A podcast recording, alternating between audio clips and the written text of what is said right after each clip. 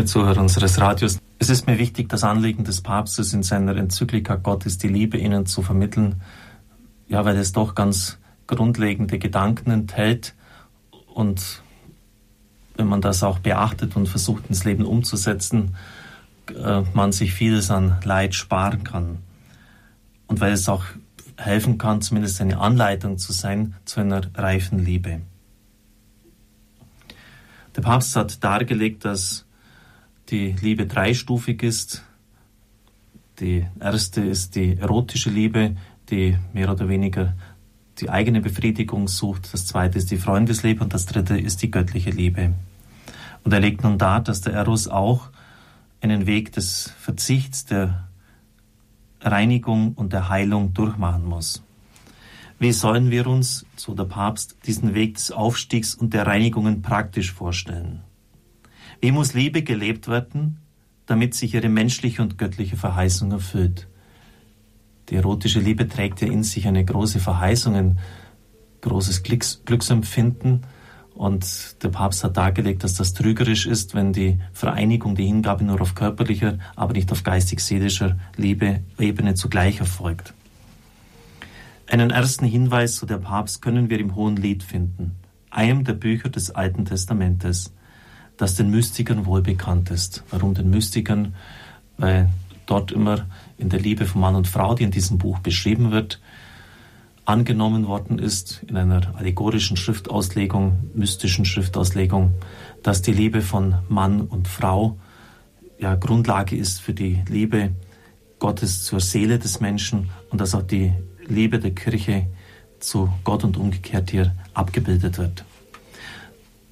Die Bibeltheologen fragen natürlich nach etwas anderem, dem sogenannten Sitz im Leben, wo äh, wurden diese Lieder ursprünglich gesungen und die Antwort ist in der gegenwärtig überwiegenden Auffassung, dass es israelitische Hochzeitslieder gewesen sind, bei denen die eheliche Liebe verherrlicht wurde. Dabei ist sehr lehrreich der Papst, dass im Aufbau des Buches zwei verschiedene Wörter für Liebe stehen. Da ist zunächst das hebräische Wort Dodim, ein Plural, der die noch unsichere, unbestimmt suchende Liebe meint. Dieses Wort wird dann durch Ahaba abgelöst, das in der griechischen Übersetzung des Alten Testamentes ähnlich klingt wie Agape. Und das zum eigentlichen Kennwort für das biblische Verständnis von Liebe wurde. Im Gegensatz zu der noch suchenden, unbestimmten Liebe ist darin die Erfahrung ausgedrückt, nämlich von einer Liebe, die nun wirklich Entdeckung des anderen ist und so den egoistischen Zug überwindet, der vorher noch deutlich waltete. Liebe wird nun Sorge um den anderen und für den anderen. Sie will nicht mehr sich selbst, das Versinken in der Trunkenheit des Glücks, sie will das Gute für den Geliebten. Sie wird Verzicht, sie wird bereit zum Opfer, ja, sie will es. Zu den Aufstiegen der Liebe und zu den inneren Reinigungen gehört es, dass Liebe nun Endgültigkeit will, und zwar im doppelten Sinn. Im Sinn der Ausschließlichkeit, nur dieser eine Mensch, und im Sinn des für immer. Sie umfasst das Ganze der Existenz in allen ihren Dimensionen, auch in derjenigen der Zeit. Das kann nicht anders sein, weil ihre Verheißung auf das Endgültige zielt.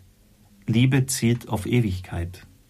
Ja, Liebe ist Ekstase, aber Ekstase nicht im Sinn des rauschhaften Augenblicks, sondern Ekstase als ständiger Weg aus dem in sich verschlossenen Ich zur Freigabe des Ich, zur Hingabe und so gerade zur Selbstfindung, ja zur Findung Gottes. Wer sein Leben zu bewahren sucht, wird es verlieren. Wer es dagegen verliert, wird es gewinnen, sagt Jesus. Ein Wort, das in mehreren Varianten in den Evangelien wiederkehrt. Jesus beschreibt damit seinen eigenen Weg, der durch das Kreuz zur Auferstehung führt, den Weg des Weizenkorns, das in die Erde fällt und stirbt und so reiche Frucht trägt. Aber er beschreibt darin auch das Wesen der Liebe und der menschlichen Existenz überhaupt, von der Mitte seines eigenen Opfers und seiner darin sich vollendenden Liebe her. Im nächsten Abschnitt gibt der Papst nun eine Zusammenfassung der bisher angestellten Überlegungen. Er ist von philosophischen Gedanken ausgegangen und hat dann übergeleitet zum biblischen Verständnis von Liebe.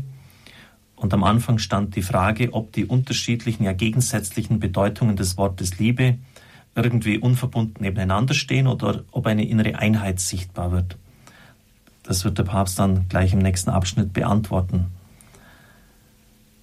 Er legte dann die Bedeutung der Grundwörter Eros als Darstellung der weltlichen Liebe, Agape als Ausdruck für die im Glauben gründende und von ihm geformte Liebe dar. Man nennt das auch die aufsteigende und die absteigende Liebe, die begehrende und die schenkende Liebe.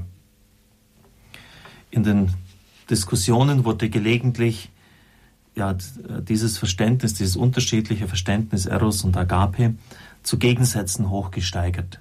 Christlich sei die absteigende, die schenkende Liebe, also Gott sich dem Menschen ganz hingibt und der Mensch das nachahmt, deshalb die absteigende, wo der Mensch ja, sich verliert im Hingeben und deshalb absteigend.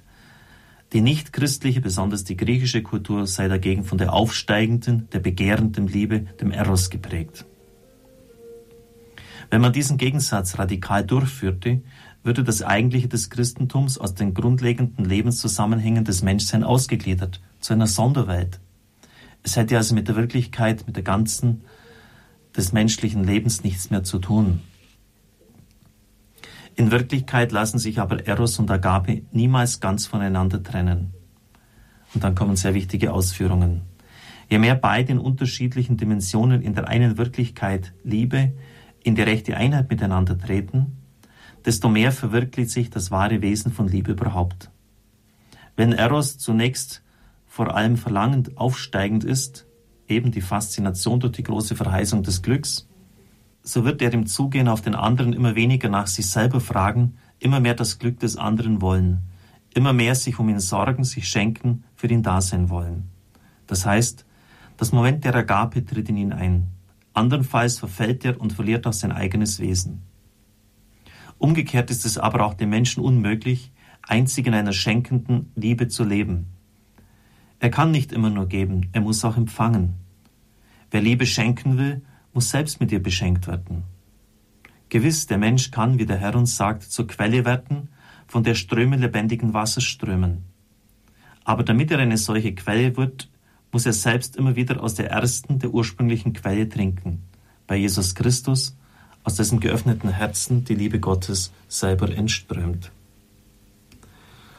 Also diese erotische, begehrende Liebe wird immer mehr, sagt er, wenn es eine Reife ist, von der schenkenden Liebe durchdrungen und beides ist ineinander verschlungen. Man muss selber immer wieder auch empfangen vom anderen her, äh, ja, sich beschenken lassen und sei es auch von Gott her, dann bekommt man von dort her die Kraft, sich ganz auch dem anderen wieder hingeben zu können. Ich halte das für ganz wichtige Gedanken, die der Papst uns hier schenkt. Ich darf Ihnen den Segen spenden. Es und behüte Sie der mächtige und gütige Gott, der Vater, der Sohn und der Heilige Geist. Amen.